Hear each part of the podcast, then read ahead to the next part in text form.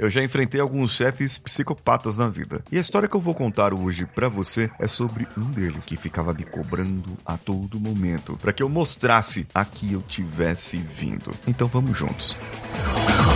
Você está ouvindo o Coachcast Brasil. A sua dose diária de motivação.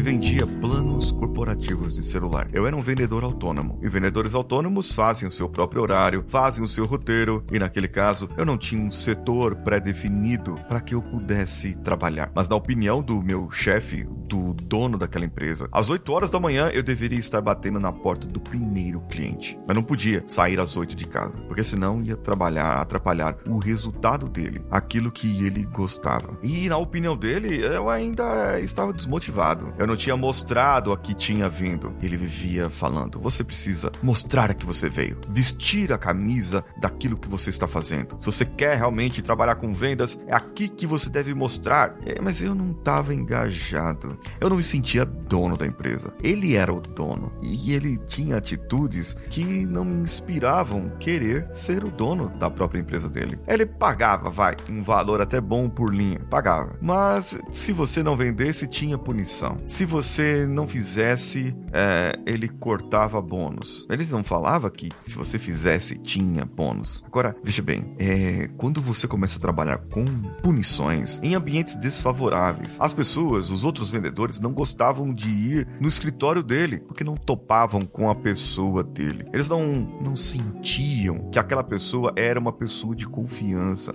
E ele começou a, a, a me perseguir depois que eu saí da empresa. Eu saí da empresa e ele começou a me perseguir. Ele ainda estava querendo demonstrar resultados para as outras pessoas. E hoje eu percebo, analisando aqui o passado, lembrando da pessoa, que ele se demonstrava ser uma pessoa tranquila e que estava no controle da situação, mas quando na verdade ele estava desesperado. Desesperado para motivar as pessoas e porque ele queria um resultado. Sabe aquele camarada que investiu todo o dinheiro dele num trabalho, num processo? Ele se demitiu da empresa que ele trabalhava. E ele foi para aquele local. Ele estava ali com a vida dele. A vida dele dependia daquilo. A esposa dele era irmã de um grande executivo de uma empresa muito famosa até hoje. Esse grande executivo é, digamos que era um competidor para ele. Ele queria demonstrar para o cunhado que ele tinha e podia demonstrar e ter muito mais resultados. E ele se gabava que ele era cunhado do fulano de tal daquela empresa. A empresa que ele estava, ele tinha conseguido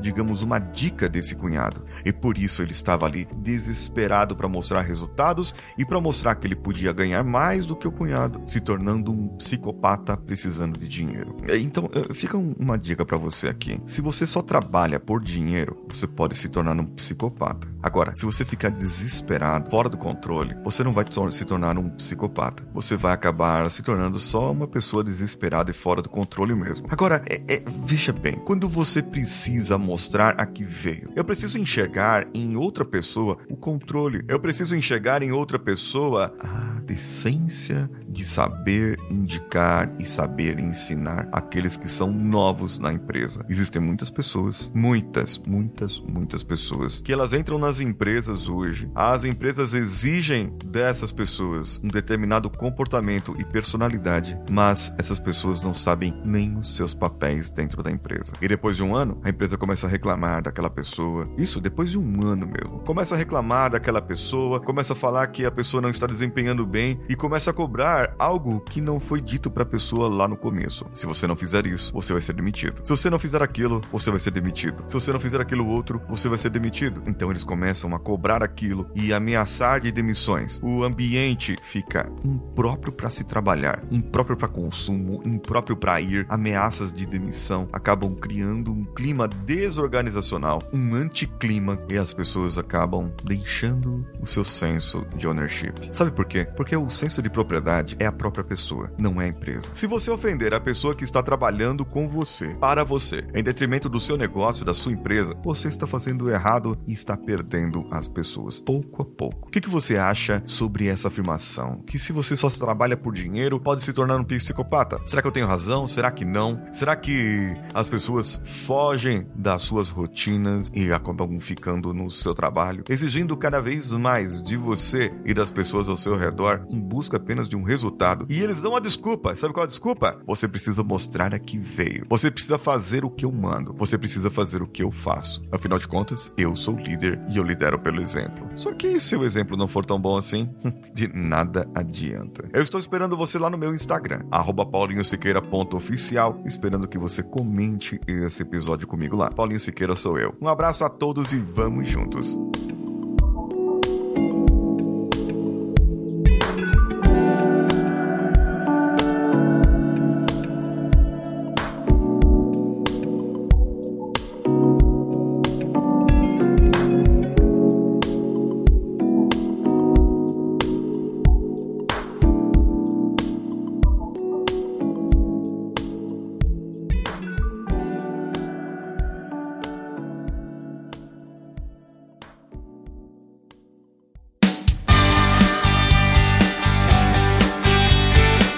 Bom que você chegou até aqui. No final desse episódio, eu tenho certeza que você vai gostar de todos os nossos conteúdos. Procure em coachcast.com.br e tenha acesso a diversos episódios e tenho certeza que muitos deles vão te agradar e vão te ajudar a crescer como ser humano. Se você quiser consumir outros conteúdos do Paulinho Siqueira, vá no YouTube, youtube.com/barra Paulinho Siqueira e o canal Engenharia da Mente ou no instagram.com/barra Paulinho Siqueira.com oficial. O Coachcast Brasil você pode ouvir em qualquer plataforma, incluindo Spotify, iTunes, Castbox e qualquer agregador para podcasts. Eu estou esperando você no próximo episódio. Até lá!